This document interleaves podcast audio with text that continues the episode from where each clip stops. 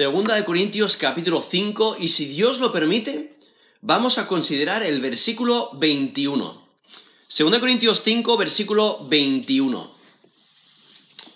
Jesucristo provee reconciliación con Dios. ¿La has aceptado? Jesucristo provee reconciliación con Dios. ¿La has aceptado? Aquí en 2 Corintios capítulo 5 vemos el, eh, el, ministerio que, que, tiene el, apóstol Pablo y cómo él exhorta a los creyentes en este mandato de, de ser embajadores de Cristo y de eh, ser personas que ayudan a otros a, reconciliar, a reconciliarse con Dios. Eh, Pablo le vemos sintiéndose honrado de ser un embajador de Dios, comunicando este mensaje tan importante, o sea, las buenas nuevas de salvación por medio de Jesucristo, eso es lo que le motiva para seguir adelante, incluso eso es lo que motiva al creyente a proclamar la palabra de Dios. Y cada persona que ha puesto su fe y confianza en, Jesús como Señor y Salvador, debe de exhortar a otros a reconciliarse con Dios.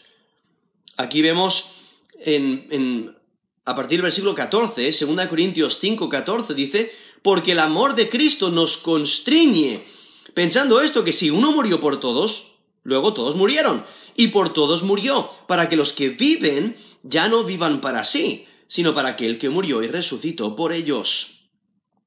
De manera que nosotros, de aquí en adelante, a nadie conocemos según la carne, y aun si a Cristo conocimos según la carne, ya no lo conocemos así. De modo que si alguno está en Cristo, nueva criatura es. Las cosas viejas pasaron, he aquí todas son hechas nuevas. Y todo esto proviene de Dios, que nos reconcilió consigo mismo por Cristo y nos dio el ministerio de la reconciliación. Que Dios estaba en Cristo reconciliando consigo al mundo, no tomándoles en cuenta a los hombres sus pecados, y nos encargó a nosotros la palabra de la reconciliación. Así que, somos embajadores en nombre de Cristo, como si Dios rogase por medio de nosotros, os rogamos, en nombre de Cristo, reconciliaos con Dios, al que no conoció pecado, por nosotros lo hizo pecado, para que nosotros fuésemos hechos justicia de Dios en él. He leído 2 Corintios 5, desde el 14 hasta el versículo 21. Si Dios lo permite, solamente consideraremos el versículo 21, pero podéis notar en ese texto que, acabo de leer cómo eh, resalta esta transformación que hace la, obra de Cristo en el, corazón de, de, una persona. Cuando pone su fe y confianza en Jesús como Señor y Salvador, nos dice el versículo 17, se crea una nueva criatura ¿no? Hay una nueva criatura. Y, esto, versículo 18 nos dice, proviene de Dios, quien, quien es el que obra esta reconciliación por medio de Cristo. Nos dice, nos reconcilió consigo mismo. O sea, Dios, quien nos reconcilió consigo mismo por Cristo. Entonces, viendo cómo la, la obra de, de Cristo en la cruz, siendo esencial para proveer reconciliación entre el hombre y Dios es por medio de Jesucristo, exclusivamente por medio de Jesucristo. Incluso en Juan 14, eh, 6, Jesús mismo dice, yo soy el camino, la verdad y la vida, nadie viene al Padre sino por mí. O sea, Él es el único intercesor, es el único mediador, nos dice en 1 Timoteo 2.5, porque hay un solo Dios y un solo mediador entre Dios y los hombres, Jesucristo hombre. Eso es 1 Timoteo 2, versículo 5. Entonces, viendo es a través de Jesucristo, de su obra en la cruz, de lo que Él ha hecho. ¿Y qué es lo que hizo? Nos dice en, en versículo 15, por todos murió. ¿Vale? Él murió por todos, proveyendo, proveyendo salvación, eh, él, muriendo eh, en nuestro lugar, pagando por nuestros pecados, sufriendo la ira de Dios por nosotros, aunque nosotros somos pecadores y merecemos el castigo eterno, Él murió en nuestro lugar. O sea, nosotros mereciendo la muerte, Él muere por nosotros. Como nos dice en Romanos 6:23, la paga del pecado es muerte. O sea, ¿qué es lo que merecemos al ser pecadores? La muerte. Mas la dádiva de Dios es vida eterna en Cristo Jesús, Señor nuestro. Entonces, por la obra de Cristo en la cruz, Él muere en nuestro lugar, por ello nosotros tenemos acceso a la vida, pero tenemos que aceptar esa vida, tenemos que aceptar a Jesús como Señor y Salvador. Y entonces aquí en, en 2 Corintios 5, 15 menciona que por todos murió, para que los que viven, ¿quiénes son los que viven?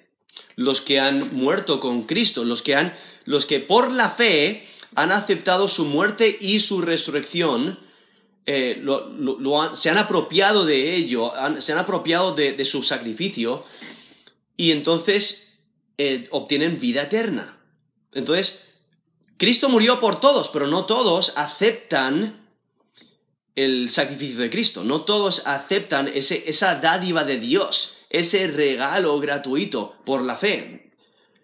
Pero los que sí lo aceptan, tienen vida eterna. Y por ello nos dice versículo 15, ¿qué es lo que deben hacer? Ya no deben de vivir para sí, sino para aquel que murió y resucitó por ellos. Entonces vemos cómo eh, eh, este texto resalta el sacrificio de Cristo en la cruz. Es clave y por ello termina este texto en versículo 21. Después de esas tres palabras, esa exhortación en el versículo 20, donde dice, reconciliaos con Dios. O sea, los creyentes son embajadores y deben de animar a otros, exhortar a otros a reconciliarse con Dios. Porque eh, al, ser pecadores, pues eh, hemos roto la ley de Dios, somos, de la manera que lo describe la, escritura, somos enemigos, somos rebeldes, eh, somos desobedientes y, entonces eh, al ser enemigos de Dios, pues no tenemos paz con Dios y por eso necesitamos reconciliación. Y la única manera por la cual podemos reconciliarnos con Dios es a través de Jesucristo. Y eso justamente lo que resalta el versículo 21 cuando nos dice el versículo 21, al que no conoció pecado, por nosotros lo hizo pecado, para que nosotros fuésemos hechos justicia de Dios en él.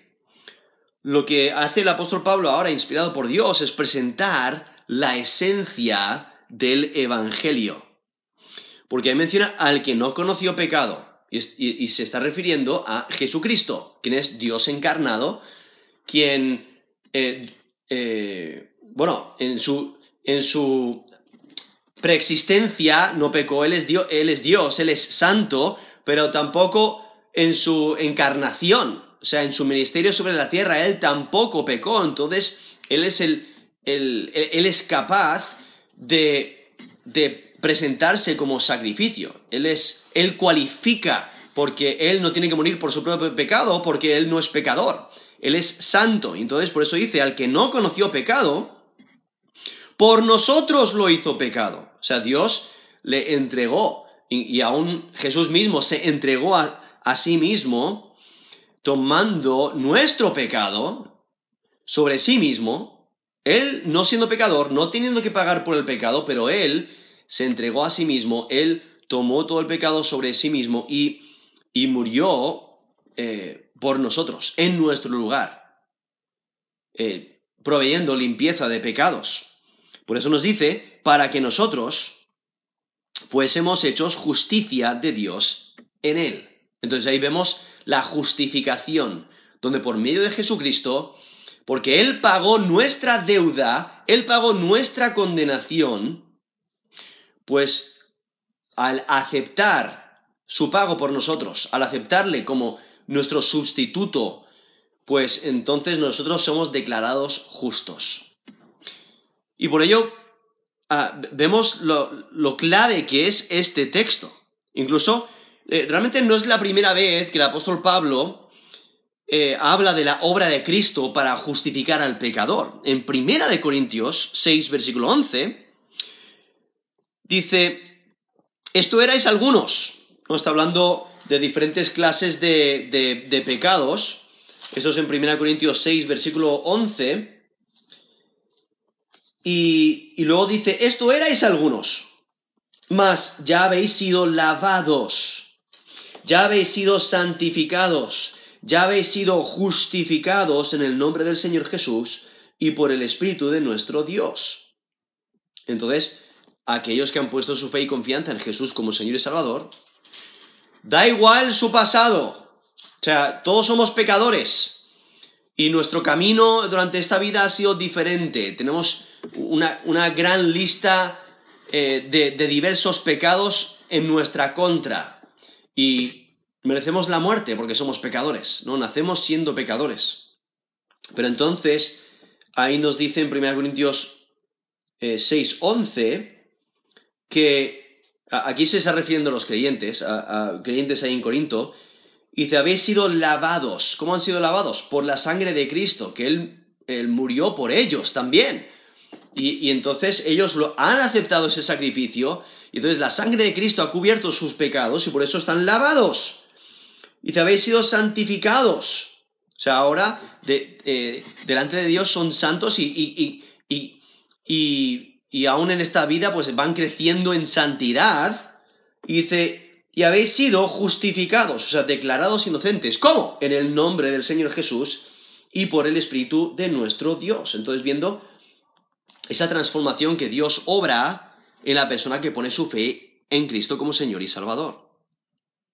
Y entonces, volviendo aquí a 2 Corintios 5, eh, en versículo 19 dice que Dios estaba en Cristo reconciliando consigo al mundo. Entonces, vemos como Dios, por medio de Cristo, obra esta reconciliación entre el hombre y Dios. Porque Dios, al ser santo, Él no puede tener una relación, no puede estar reconciliado con, con sus enemigos, eh, porque son pecadores, ¿no? Han roto su ley, necesitan un intercesor y entonces eso es lo que hace Jesucristo, ¿no? Dios se encarna y, vemos como Jesucristo muere en la cruz por nosotros. Él intercede entre nosotros y Dios. Y por ello lo que, lo que hace el versículo 21 es explicar cómo Dios no tomó en cuenta nuestros pecados, o sea, aquellos que hemos puesto nuestra fe y confianza en Jesús como Señor y Salvador, no toma en cuenta nuestros pecados e, y, también hizo posible nuestra reconciliación con Dios. Y la razón es por la obra de Cristo en la cruz, porque Él muere en nuestro lugar. Por eso dice, al que, esto es 2 Corintios 5, 21, al que no conoció pecado, por nosotros lo hizo pecado, para que nosotros fuésemos hechos justicia de Dios en Él. Ahora, este texto aquí el, apóstol Pablo, inspirado por Dios, eh, lo, escribe y seguramente está pensando en la profecía de Isaías, Isaías 53, del 9 al 11, porque menciona los mismos detalles. Porque en Isaías 53, versículo 9, menciona, dice, que nunca hizo maldad, ni hubo engaño en su boca. No se está refiriendo al Mesías. Es una profecía, pero se refiere al Mesías que vendrá. Pero vemos, dice, nunca hizo maldad, ni hubo engaño en su boca. Y en versículo 10 dice, cuando haya puesto su vida en expiación por el pecado, o sea, él entrega su vida para expiar el pecado. También versículo 11, en Isaías 53, versículo 11, dice, por su conocimiento justificará mi siervo justo a muchos y lavará las iniquidades de ellos. Entonces vemos esa justificación, o sea, el declarar inocente y el proveer perdón de pecados, el lavar las iniquidades de las personas que creen en Él. Entonces, eso es Isaías 53, desde el versículo 9 al versículo 11, pero vemos esos detalles que, lo, cual aquí 2 Corintios 5, 21 los, los menciona. Cuando dice, al que no conoció pecado, por nosotros lo hizo pecado, para que nosotros fuésemos hechos justicia de Dios en él. Algo que hay que tener muy claro es que eh, Jesús eh, es el Cristo, que significa el Mesías, el ungido de Dios, Él eh, es, Dios encarnado. Entonces, Dios tomó carne, ¿no? La segunda persona de la Trinidad tomó carne y habitó entre nosotros, nos dice eh, Juan capítulo 1. Pero viendo que Él, aún en su vida terrestre, en su vida y en su ministerio aquí en la tierra, antes de que ascendiera al cielo, pues él no pecó. Nos dice 1 Pedro 2, eh, versículo 22, el cual no hizo pecado ni se halló engaño en su boca. O sea, viendo la, pureza, la santidad, eh, viendo como Jesús no pecó, o sea, él no fue rebelde a la voluntad de Dios, él obedeció de una manera perfecta, él al, no ser descendiente eh, de la carne por, eh, de, de, Adán, pues entonces él nació sin pecado, o sea, él es Dios encarnado. Y entonces, por ello nos dice eh, 1 Pedro 2, 22, el cual no hizo pecado ni se halló engaño en su boca. En Hebreos 4, 15, dice, fue tentado en todo según nuestra semejanza, pero sin pecado. Eso es Hebreos 4, versículo 15. Hebreos 4, 15. O sea, él sí fue, fue tentado, nos dice la escritura, pero sin pecado, no cayó en pecado. Y vemos la tentación ahí en Mateo 4, donde Satanás intenta eh, que Jesús caiga, pero no lo logra. pero fue tentado en todo según nuestra semejanza, pero sin pecado. Entonces, viendo Jesús siendo perfecto y puro, sin pecado, toda su vida, aunque vemos esa escena de tentación ahí en Mateo 4, eh, lo más probable es que Satanás constantemente le estaba intentando eh, tentar, engañar, eh, hacer que caiga, pero Jesús nunca pecó. En Juan, en primera de Juan 3, versículo 5, hablando de, de, de Jesús, dice, sabéis que Él apareció para quitar nuestros pecados y no hay pecado en Él. Eso es primera de Juan 3, 5. O sea, todo ello para que nos demos cuenta de que Jesús no pecó. Por eso aquí, volviendo a 2 Corintios 5:21, puede decir al que no conoció pecado. Nos está refiriendo a Jesucristo. Él no conoció pecado. Y porque Jesucristo no pecó, eso le, le cualifica para pagar por los pecados del hombre. Por eso nos dice en 1 Pedro 3, 18, porque también Cristo padeció una sola vez por los pecados, el justo por los injustos, para llevarnos a Dios. Eso es primera, de Pedro 3, versículo 18. O sea, el justo, o sea, el recto, por los injustos. el que no hizo pecado por aquellos que sí son pecadores. Eso es 1 Pedro 3, 18. Y entonces viendo, volviendo aquí a 2 Corintios 5, 21, vemos que identifica a Jesucristo, ¿no? Al que no conoció pecado. Y continúa el texto diciendo, por nosotros lo hizo pecado. Sabemos como Dios, está hablando, eh, Dios es el que toma esa iniciativa para proveer salvación, Él entrega a su Hijo para morir por nuestros pecados. O sea, Dios le atribuyó a Cristo el pecado de la humanidad. Nos dice Isaías 53, 6, mas Jehová cargó en él el pecado de todos nosotros. O sea, Dios le entregó todos nuestros pecados. Cristo tomó para sí mismo todos nuestros pecados sobre sí mismo y Él murió en la cruz por nosotros, pagando por todos nuestros pecados. Nos dice Primera de Pedro 2.24. Hablando de Jesucristo, dice, quien llevó él mismo nuestros pecados en su cuerpo sobre el madero, o sea, sobre la cruz, para que nosotros, estando muertos a los pecados, vivamos a la justicia y por cuya herida fuisteis sanados. Eso es 1 de Pedro 2, versículo 24 donde ahí menciona esa idea de que Cristo mismo llevó nuestros pecados. Él tomó todos nuestros pecados sobre sí mismo y murió por ellos como nuestro sustituto. Y Dios lo aceptó. O sea, Dios tomó la iniciativa de entregarle como nos dice Romanos 8:32, dice que no escatimó, hablando de Dios, dice, no escatimó ni a su propio Hijo, sino que lo entregó por todos nosotros. Eso es Romanos 8:32. O sea, Dios mismo entregó a, su Hijo, entregó a la segunda persona de la Trinidad para morir por nosotros, sabiendo que nosotros eh, no teníamos otra eh, esperanza, no teníamos otra, otra manera de, salir de la condenación. Estábamos condenados justamente, porque somos pecadores, nacemos siendo pecadores, y de acuerdo a la ley de Dios merecemos muerte eterna, el castigo eterno en el lago de fuego, eso es lo que merecemos. Pero Dios toma la iniciativa para proveer salvación, entregando a su Hijo para morir en nuestro lugar. Nos dice Juan 3:17, porque no envió Dios a su Hijo al mundo para condenar al mundo, sino para que el mundo sea salvo por él. Esa es la razón por la que Dios se encarnó. O sea, la segunda persona de la Trinidad se encarnó para morir en la cruz por nosotros, para tomar la ira de Dios sobre sí mismo, para tomar todos nuestros pecados sobre sí mismo en la cruz.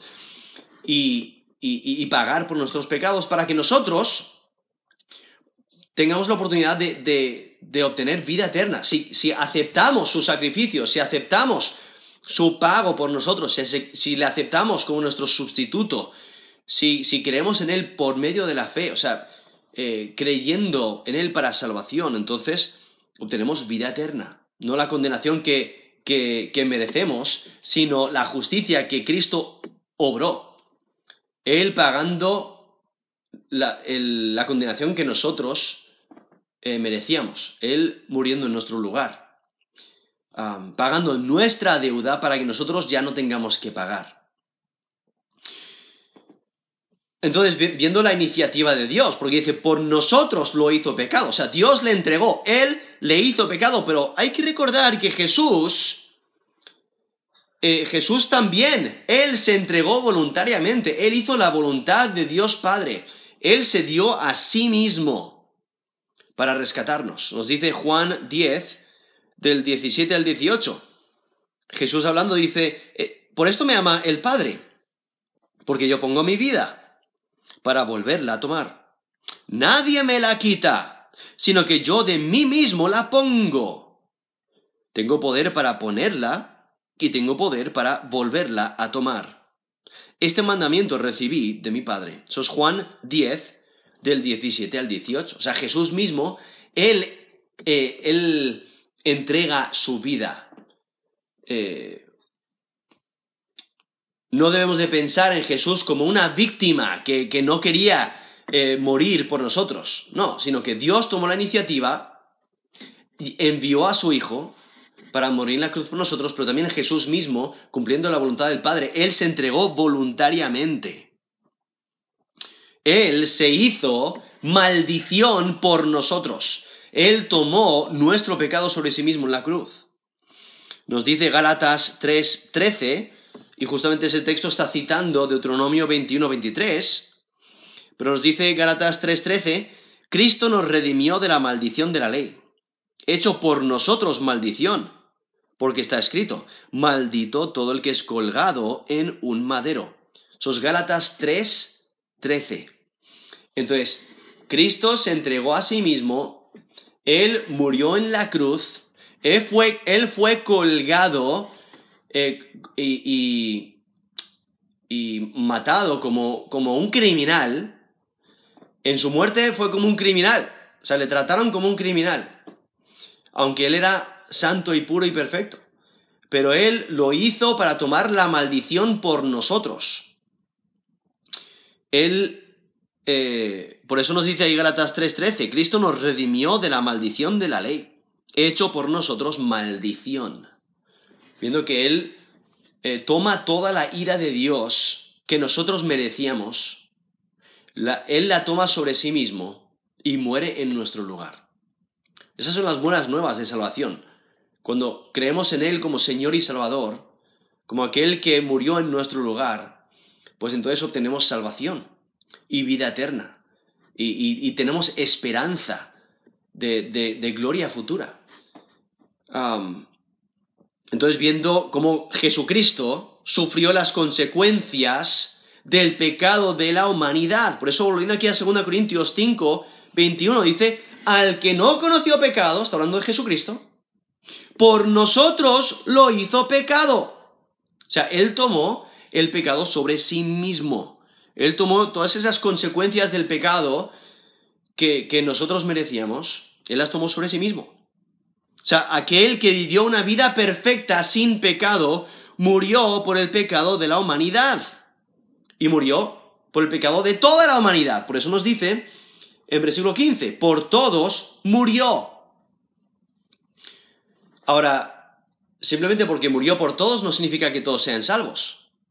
Tiene, cada persona es responsable de aceptar el regalo, de aceptar el sacrificio de Cristo eh, para sí mismo. Y por ello no todos son salvos, no todos obtienen vida eterna. Por eso hace diferencia entre aquellos que mueren y viven. Por eso nos dice en 2 Corintios 5:15, y por todos murió para que los que viven. Entonces, eh, identifica que hay algunos que viven y otros que no. ¿Quiénes son los que viven? Los que aceptan a Cristo como Señor y Salvador. Aquellos que se apropian por la fe de la muerte y la resurrección de Jesucristo. Y es que Jesús tomó toda la ira de Dios sobre sí mismo, tomó el juicio de Dios por nosotros.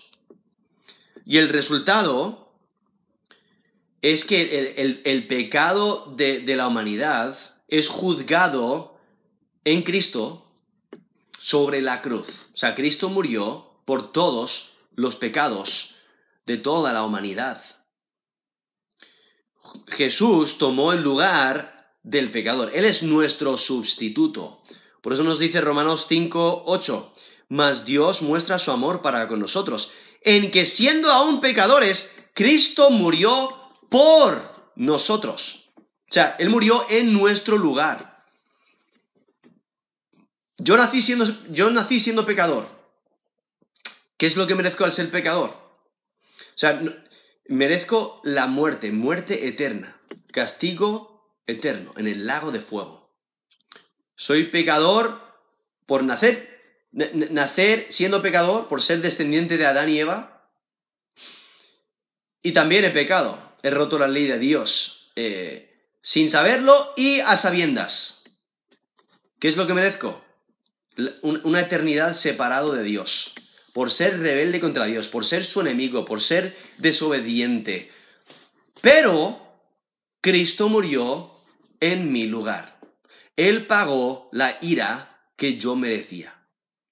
Y entonces, al creer en Jesús como Señor y Salvador, a apropiarme de la fe, por la fe de su obra en la cruz, de su muerte y, de, y de su resurrección, entonces ocurre una transacción donde nos, aquí vemos en 2 Corintios 5, 21, dice, por nosotros lo hizo pecado para que nosotros fuésemos hechos justicia de Dios en él. ¿Qué es lo que ocurre cuando me apropio del sacrificio de Cristo en la cruz por mí? Pues entonces Dios me... Eh, al Cristo tomar todo mi pecado, al pagar por ello, al yo aceptar su sacrificio, pues entonces eh, yo soy declarado inocente, no por mis propios hechos, ni mis méritos, ni, algo que yo eh, pudiera hacer, sino es exclusivamente por la obra de Cristo en la cruz, por lo que Él ya ha hecho. Nos dice Efesios 2, del 8 al 9, dice, porque por gracia sois salvos, por medio de la fe. Esto no de vosotros, pues es don de Dios, no por obras, para que nadie se gloríe. Eso es Efesios 2, del 8 al 9. O sea, la salvación no es por obras, no es por mérito que te puede, que, por lo cual eh, puedas ganar mérito por ti mismo, sino es exclusivamente por la obra de Cristo en la cruz. Nos dice Galatas 2, 16, sabiendo que el hombre no es justificado o declarado inocente, no es justificado por las obras de la ley, sino por la fe de Jesucristo. nosotros también hemos creído en Jesucristo para ser justificados por la fe de Cristo y no por las obras de la ley. Por cuanto por las obras de la ley nadie será justificado. Entonces, para poder ser declarados inocentes delante de Dios, lo tenemos que aceptar por la fe. No es por nuestros méritos, no es por ser buenos, no es por eh, eh, simplemente vivir vidas buenas en esta tierra, sino que debemos apropiarnos por la fe del sacrificio de Cristo en la cruz. Y por ello nos dice, volviendo aquí a 2 Corintios 5, 21, dice, el que no conoció pecado, por nosotros lo hizo pecado, para que nosotros fuésemos hechos justicia de Dios en él. O sea, al Cristo, Cristo al tomar el pecado de la, de la humanidad sobre sí mismo y pagar por ello, Dios puede eh, imputar su justicia sobre el hombre. La, imputación es, lo que significa es que Dios autoriza la justicia del hombre que pone su confianza en Jesús. Entonces, yo no merezco justificación. Yo no merezco ser perdonado de mis pecados. Yo no merezco ser declarado inocente. Pero Dios lo autoriza cuando yo acepto el sacrificio de Cristo por mí. Cuando yo creo en Él como Señor y Salvador, Él, Dios autoriza esa, esa, eh, esa transacción. O sea, Él, él autoriza esa, esa declaración, ah, donde Él declara inocente al que pone su fe y confianza en Jesús como Señor y Salvador. Al que confía en Jesús, Dios autoriza, le autoriza la justicia de Jesucristo porque Jesucristo tomó eh, todo, todo, su pecado sobre sí mismo y Jesús, al ser justo, hay, ese cambio. Nosotros le damos nuestro pecado y Él nos da su justicia. Entonces, delante de, de Dios somos justos, somos inocentes porque Cristo ya pagó por nosotros. Ya no tenemos deuda porque Cristo murió en nuestro lugar. Por eso no tenemos que morir. No tenemos que morir eternamente porque Cristo murió por nosotros y volvió a vivir. O sea, Él resucitó demostrando que Él sí venció a la muerte, demostrando que su sacrificio sí fue suficiente, demostrando que Él sí obtuvo victoria eh, sobre, sobre la muerte y el pecado. Y por ello tenemos esperanza, porque Él no, no murió y, simplemente se quedó ahí en la tumba como, bueno, el, resto de la humanidad, sino que él murió y resucitó, porque la muerte no le pudo sujetar, no le pudo aguantar allí en, el, en el, en el lugar, en, la tumba, ¿no? En el, lugar de los muertos. ¿Por qué? Porque Jesús resucitó con victoria. Él obtuvo victoria sobre el pecado, eh, sobre la maldad. Y entonces, vemos, viendo su justicia, su inocencia, Él nos la da. O sea, Dios autoriza la justicia al hombre que pone su confianza en Jesús. Dios es quien justifica o declara inocente al que es de la fe. Nos dice Romanos 3:26. Hablando de Dios, dice, el que justifica al que es de la fe de Jesús. O sea, aquel que tiene fe en Jesús como, Señor y Salvador, Dios le, le, le declara inocente. Autoriza su justicia. En Romanos 4, 5, Romanos 4, 5 dice, más al que no obra, sino cree en aquel que justifica al impío, su fe le es contada por justicia. O sea, la fe le es contada por justicia. Es declarado inocente es justificado por su fe, porque ha creído en Jesús como Señor y Salvador. Y por ello el, Evangelio son buenas noticias de que Cristo ha pagado por todos los pecados. O sea, da igual qué pecado sea, por muy grave o por muy liviano, eh, Cristo ha pagado por todos los pecados, los pasados, los presentes y los futuros. Él ha pagado por todos los pecados. Y Dios da su justicia O sea, la justicia de Jesucristo, Dios la da a aquel que cree en Jesús como Señor y Salvador. Nos dice Romanos 10, 9, que si confesares con tu boca que Jesús es el Señor y creyeres en tu corazón que Dios le levantó de los muertos, serás salvo. O sea, ahí lo pone muy claro. Dice que si confesares con tu boca que Jesús es, el Señor. Entonces, está hablando de una afirmación, afirmar. Jesús realmente es quien dice ser. Él es, Él es Dios encarnado. Él es Señor. A Él le tengo que obedecer, ¿no? Él es Señor. Y dice, y creyeres en tu corazón que Dios le levantó de los muertos, refiriéndose a su sacrificio en la cruz, que Él murió y resucitó, y, aceptarle como, como Señor y Salvador, el que murió y, y, intercede por nosotros, el que murió en nuestro lugar, el que tomó toda la ira que nosotros merecíamos, todos nuestros pecados sobre sí mismo y murió en la cruz, y Dios aceptó el pago, Dios aceptó su sacrificio.